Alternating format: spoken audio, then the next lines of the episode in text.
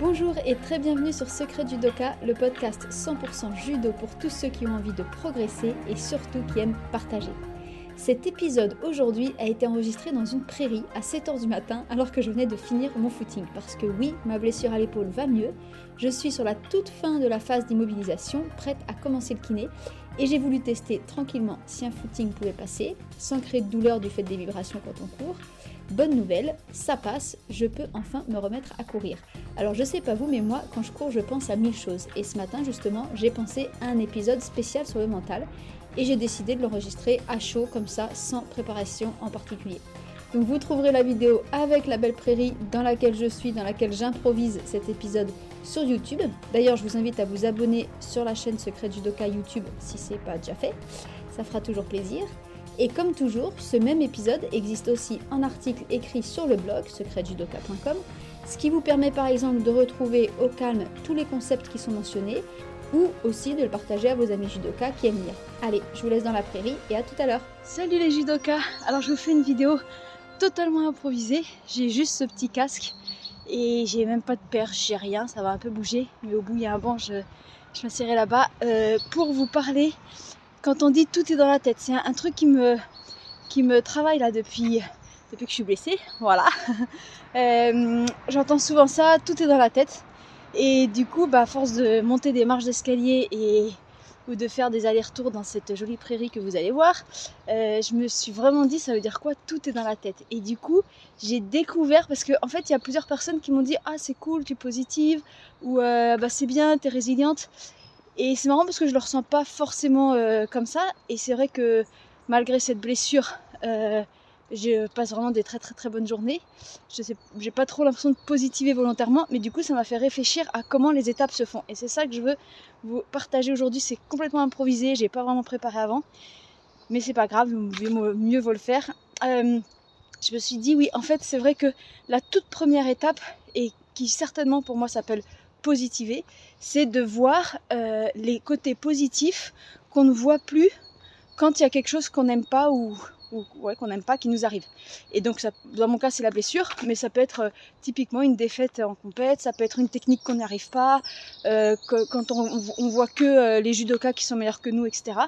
Et du coup, quand il y a quelque chose qu'on n'aime pas, c'est comme si ça prenait toute la place et on ne voit plus toutes les choses bien qu'on a autour. Donc, c'est vrai que la première étape, c'est de réaliser qu'il y a plein d'autres choses autour qui peuvent être bien. Donc moi par exemple, ok, je suis blessée, mais si je regarde tout autour, bah, j'ai une super famille, j'ai des potes que j'aime beaucoup. Euh, enfin, je peux lister 50 euh, choses qui sont quand même top dans ma vie. Donc, j'ai envie de dire, la première étape de positiver, ça serait déjà de repérer ce qu'il y a autour. Parce que, en fait, quand il y a quelque chose qu'on n'aime pas, une défaite ou quoi que ce soit, bah, pourquoi ça prendrait toute la place alors que pourquoi ça prendrait plus de place et voire toute la place par rapport au reste? Alors, peut-être que certains vont dire bah parce que j'y attache plus d'importance. Mais ça j'ai envie de dire bah c'est un choix d'y attacher plus d'importance. Et je sais que moi par rapport au judo aussi passionné que je sois bah dans le fond du fond du fond je pense que ça aura jamais plus d'importance que ma famille par exemple. Et euh, en tout cas surtout pas euh, une défaite euh, en compète ou une technique que j'arrive pas. Donc finalement quand on se pose vraiment la question dans le fond du fond du fond j'y attache plus d'importance c'est pas toujours hyper valable. Donc ça c'est la première étape. La deuxième étape un cran plus haut, enfin un cran de plus quoi, c'est de voir, non pas, euh, en plus de voir tout ce qu'il y a de positif autour, c'est de voir en quoi la chose qu'on n'aime pas elle-même crée des choses positives et que c'est elle, c'est que c'est cette chose qu'on n'aime pas qui est à l'origine du positif qu'on aime. Donc c'est vraiment de créer un lien entre les deux. Donc typiquement, toujours pour ceux qui, me suivent et qui voient que j'arrête pas de monter des marches d'escalier tous les matins, euh, typiquement, ben moi je me suis blessée à l'épaule et c'est parce que je me suis blessée à l'épaule que j'ai pas eu le choix que de travailler le bas et que du coup je me suis mise à faire tous ces escaliers et que du coup je suis super contente et que je me dis je vais vraiment bien travailler euh, jambes, fessiers, etc. Et ça je l'aurais jamais fait, franchement je l'aurais jamais fait si je m'étais pas blessée à l'épaule.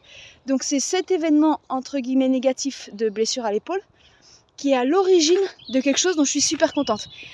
Et pour reprendre l'exemple de la compète, bah, on entend souvent des, des champions ou n'importe quel judoka, d'ailleurs pas forcément champion, bah, qui réalisent que c'est parce qu'ils ont perdu à telle compète que du coup ils savent exactement quoi travailler et du coup ils progressent et éventuellement ils partent pas à la compète suivante.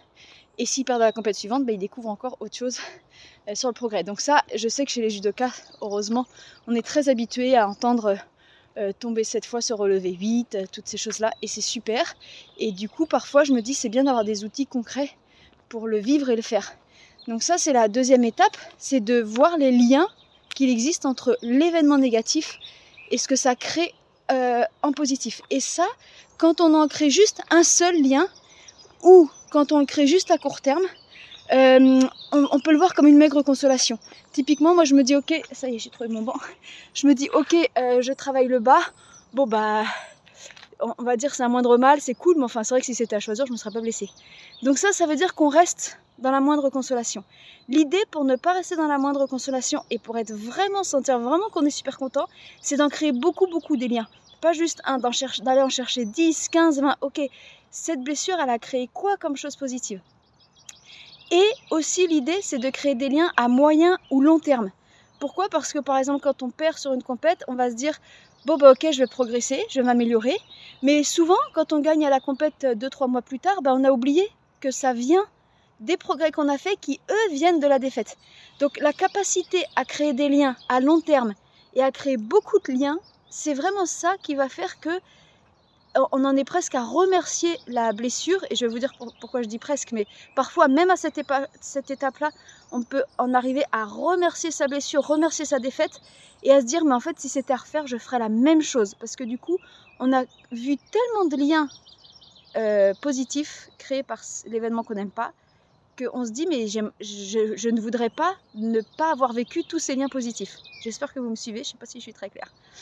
Donc ça, c'est euh, la deuxième étape. Et sur cette deuxième étape, euh, je voulais dire quelque chose, mais j'ai oublié. Donc si j'y repense, j'y reviendrai. C'est ça quand on n'a pas préparé. Et enfin, la troisième, et alors je ne sais pas si c'est la dernière étape, parce qu'en tout cas, c'est l'étape de là où j'en suis. Et peut-être que je vais en découvrir d'autres par la suite, parce que moi, j'ai pas du tout découvert les trois étapes d'un coup. En fait, je vous l'ai dit, je vous dis ces étapes dans l'ordre où je les ai découvertes, en fait. Euh, plus je travaillais la première, après la deuxième a commencé à m'apparaître, beaucoup avec la dépolarisation, j'en parlerai un peu à la fin. Et puis maintenant, j'en suis à cette troisième étape, c'est en fait de, de déconnecter. Euh, en fait, je vais reprendre les choses dans l'ordre. Je prends l'exemple de la blessure, puis après je prendrai l'exemple de la compétition. Dans l'exemple de la blessure, pourquoi au moment où on se blesse, en tout cas moi au moment où je me suis blessée pendant 2-3 jours, c'était vraiment dur moralement de se dire bah les championnats d'Europe c'est foutu, euh, toutes les compètes, tous les copains que je devais voir, patati patata. En fait, c'est parce que mon esprit l'avait projeté et l'avait imaginé. Et ce qui est fou, c'est que le cerveau, alors ça peut être une, très très très grande qualité dans beaucoup de cas, mais parfois bah, on en subit aussi les conséquences. Le cerveau, ce qu'il imagine, c'est comme si c'est devenu réel dans la tête. Et du coup, on a la sensation de perte, alors que c'est même pas encore arrivé parce que le cerveau là s'est projeté dedans et l'a beaucoup imaginé. Et moi, ça m'a fait un déclic. Je me suis dit, mais c'est fou, comment je peux avoir cette sensation de perdre euh, mes futures compètes, euh, le programme de la fin de saison, les copains, ceci, cela, alors qu'ils sont même pas arrivés. En fait, je perds que ce que j'imaginais. On est bien d'accord. Et alors, comment ça se fait que l'imagination a plus de poids que la réalité de juste là, maintenant, aujourd'hui? Et à partir du moment où on déconnecte, où on réalise que ce n'était que l'imagination et que rien de tout ça n'était arrivé, et d'ailleurs, euh, si je listais tout ce que j'avais prévu en avril, mai, juin, et que j'avais la sensation de perdre au moment de l'accident, bah, en fait, franchement, si j'étais arrivée fin juin sans accident, sur cette liste, il y aurait peut-être les trois quarts qui ne seraient pas arrivés ou qui seraient arrivés différemment de toute façon. Donc c'est vraiment de l'imagination en fait qu'on prend pour réalité. Et du coup, si on arrive à remettre tout ce sur quoi on s'était projeté et tout ce qu'on avait imaginé dans la case imagination et qu'en fait ça c'est des choses qui ne sont jamais arrivées et que je ne sais même pas si elles arriveront, et bah du coup d'un seul coup le moment présent de ce qu'on est en train de vivre il reprend toute sa place parce que c'est concrètement là maintenant ce qui se passe. Et d'un seul coup ça nous donne cette sensation magique que c'est ni bien ni mal. En fait quand j'étais en train de vivre ces premiers jours de blessure bah, en fait à partir du moment où on n'a plus de projection et on n'imagine rien de l'avenir bah en fait là tout de suite maintenant c'est pas que c'est bien c'est pas que c'est mal euh, c'est que que ça peut être douloureux dans l'épaule et, et c'est que je suis contente de discuter avec tel médecin et c'est que je suis contente d'avoir euh, telle personne au téléphone. En fait il y a rien de bien ou de mal. Et donc d'un seul coup sur cette troisième étape ça retire tout aspect négatif de l'événement en tant que tel. Et ça va être pareil en compétition. Quand on perd et qu'on est très déçu ou, ou, quoi que ce soit, ou frustré ou quoi, ben en fait, c'est intéressant de se poser la question, ok, déçu, frustré, par rapport à quoi qui était en fait dans mon imaginaire? Qu'est-ce que j'avais imaginé, etc. Alors, je pense que chez les sportifs, et donc les judokas, c'est particulièrement fort ces déceptions parce que notre imaginaire, nos, nos, projections, elles sont très fortes et ça c'est une grande qualité. On a cette capacité à se projeter, à se donner des objectifs, à mettre les moyens en place pour les objectifs, à y travailler tous les jours. Euh, quand on arrive à une compète, bah, on n'y arrive pas qu'à moitié et ça c'est une super qualité. Ce serait quand même euh, surprenant d'y arriver les mains dans les poches en se disant bon, si je m'en perds, si je perds, je m'en fiche complètement. C'est pas impossible, mais c'est pas la majorité des cas. Et si on a envie de gagner, en général, il faut quand même mettre de l'investissement dedans. Et donc du coup, notre imaginaire, si je peux l'appeler comme ça, hein, je sais pas si c'est le terme officiel, mais il travaille d'autant plus et il est d'autant plus ancré dans une réalité imaginée. Et ça, c'est un super outil. Il faut le garder parce que c'est grâce à ça qu'on on arrive à mettre des moyens en place et qu'on fixe des objectifs et qu'on les atteint. Mais néanmoins, il faut être conscient que ce n'est qu'un outil et que du coup, bah, quand on est frustré ou déçu, c'est qu'on est plus attaché à l'outil que à la réalité du moment qu'on est en train de vivre.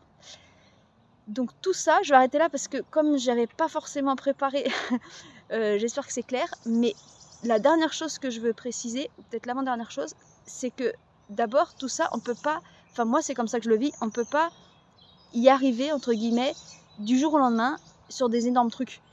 Et du coup, pour moi, le plus important, c'est d'essayer de travailler ça en suivant ces trois étapes, juste positiver, voir tout ce qu'il y a de positif autour et déjà remettre un petit peu euh, les bonnes choses dans la bonne balance. Euh, alors je vais appeler ça dépolariser, c'est-à-dire voir en quoi l'événement négatif en fait m'amène plein de choses positives. Ah oui, c'est ça que je voulais dire tout à l'heure, très important sur cette deuxième étape, c'est que aussi ce qui se passe souvent, c'est qu'on vit des choses positives et on n'a pas créé le lien. Je vous donne juste un exemple. Si par exemple je vais passer un super dîner avec des amis, et bien en fait quand je vais être sur le chemin du retour, je vais avoir mal à l'épaule et je vais me redire ah vraiment ça me fatigue cette blessure, je suis quand même dégoûtée. Et c'est fou parce que je, je réalise même pas que si j'avais pas eu la blessure, j'aurais pas été chez ses amis et j'aurais fait autre chose. J'aurais été probablement au judo ou quoi. Et du coup, quand on est euh, alerte à l'affût de créer ce genre de lien, bah, au lieu de se dire ah j'ai mal à l'épaule, j'en ai marre de cette blessure, on se dit bah vraiment comme quoi cette blessure, elle m'aura quand même permis de, de faire un bon dîner avec amis, donc avec des amis. Bon ça c'était une parenthèse, c'était ça que j'avais oublié tout à l'heure de dire, c'est que c'est que les choses elles existent, c'est juste qu'on n'a pas créé les liens. Donc voilà, première étape positiver, deuxième étape dépolariser, voir en quoi c'est l'événement négatif qui est à l'origine de tout ce qui nous arrive de positif. Et l'étape 3, je ne sais pas comment on peut l'appeler, mais c'est déconnecter de son imaginaire pour revenir euh, bah, à la réalité. En fait, c'est le moment présent, on peut l'appeler comme ça, le moment présent. Ça, c'est l'étape 3. Et du coup, moi, je trouve ça intéressant de naviguer entre ces trois étapes en partant des toutes petites choses et parce que petit à petit quand on y arrive sur des mini détails ça peut être euh, j'en ai marre d'attendre un feu rouge mon train est en retard des choses qui des fois ça nous agace bah, si on est vigilant et qu'on a envie de travailler ça on commence par les toutes petites choses comme ça hop tout de suite on peut passer à travers ces trois étapes et en fait après ça devient naturel même sans s'en rendre compte bah, finalement on s'aperçoit que plus jamais un train en retard nous fatigue ou plus jamais quelqu'un qui nous parle mal ou, qui est un peu désagréable, ça va nous atteindre. Et du coup, sur les événements plus gros, on est plus capable de, bah, de faire toujours ces trois étapes. Et vous l'avez compris peut-être, en tout cas moi, sur, par exemple sur l'épaule, que pour moi, de là où j'en suis, c'était un, gros événement, bah, j'ai dû repasser par d'abord positiver, déjà voir, ok, dès le début, je me suis dit, ok, déjà par rapport à d'autres personnes qui ont des accidents bien plus pénibles, bien plus graves, euh, déjà, enfin voilà, c'était assez facile dès le départ de voir que, bon, relativisons, il n'y a pas mort d'homme, tout va bien, c'est rater des compètes, c'est quand même pas la fin du monde. Mais ça, je suis très honnête avec vous, hein, si j'ai réussi dans la seconde de façon instantanée, je pense que j'aurais pas du tout réussi il y a plusieurs années et on aurait pu me le dire, ça m'aurait énervé qu'on me le dise et j'aurais dit oui, bah quand même, euh, toi tu te rends pas compte, etc. Donc si j'ai réussi dans la seconde de positiver, comme on dit, c'est parce que en fait ça fait plein plein plein d'années que c'est quelque chose qui m'intéresse et que je travaille sur des mini détails. Bon, par contre, l'étape 2 de voir en quoi l'épaule allait créer des choses positives. Ça, j'ai pas du tout réussi les 48 premières heures ou même les deux, deux premiers jours et demi, parce que c'est le vendredi matin où tout s'est débloqué. Donc, ouais, les deux premiers jours et demi, j'y arrivais pas. Alors, l'avantage, c'est que comme j'ai réussi sur plein d'autres choses et plein d'autres événements plus petits, je savais dans ma tête que ces liens existaient. je, me disais juste, bah, c'est que je les vois pas encore. Pour l'instant, j'arrive pas à les voir, mais c'est sûr qu'ils existent. Tôt ou tard, je vais les voir. Bon, et puis j'ai eu de la chance parce que je les ai vus au troisième jour, ce qui est quand même assez rapide. Et puis après, la troisième étape, alors là, elle est arrivée qu'une grosse semaine après l'opération, peut-être dix jours, ouais, une bonne semaine après l'opération, de pouf, d'un seul coup, écroulé complètement, effacé en fait complètement. J'ai envie de dire la mémoire à l'envers, donc l'imagination, parce qu'on a une mémoire de l'imagination quand même, effacer mon imaginaire de ce que j'avais prévu, qui n'est pas réel, pour juste découvrir que je suis juste là, dans l'instant présent, et que c'est ni bien ni mal. Et du coup, bah, on est forcément heureux quand on est, quand il y a des choses qui sont ni bien ni mal, qui sont juste ce qu'elles sont et qu'on en profite. Voilà. Voilà, j'espère que ce petit épisode improvisé vous a plu et comme toujours, n'hésitez pas à le partager, ce qui aidera ce podcast à se faire connaître. En attendant, j'ajoute ici que sur le site secretjudoka.com, si vous allez dans l'onglet Programme, vous trouverez le programme de préparation mentale qui utilise justement cette technique vraiment unique et très précise qu'est la dépolarisation. J'explique sur la page ce que c'est et surtout, je vous donne la possibilité d'obtenir un rendez-vous offert pour en discuter. Alors, c'est pas forcément toute la semaine, en général, je ne libère que 2 à 3 créneaux euh, pour ce type de rendez-vous. Donc, si vous ne voyez pas de place sur le calendrier en ligne, essayez de regarder sur les semaines à venir ou au pire écrivez-moi un email, j'essaie quand même toujours d'arranger les gens. Euh, mon email line, l -I -N -E, Et en attendant, n'oubliez pas que tout est dans la tête, alors amusez-vous, profitez-en, la vie est belle et à bientôt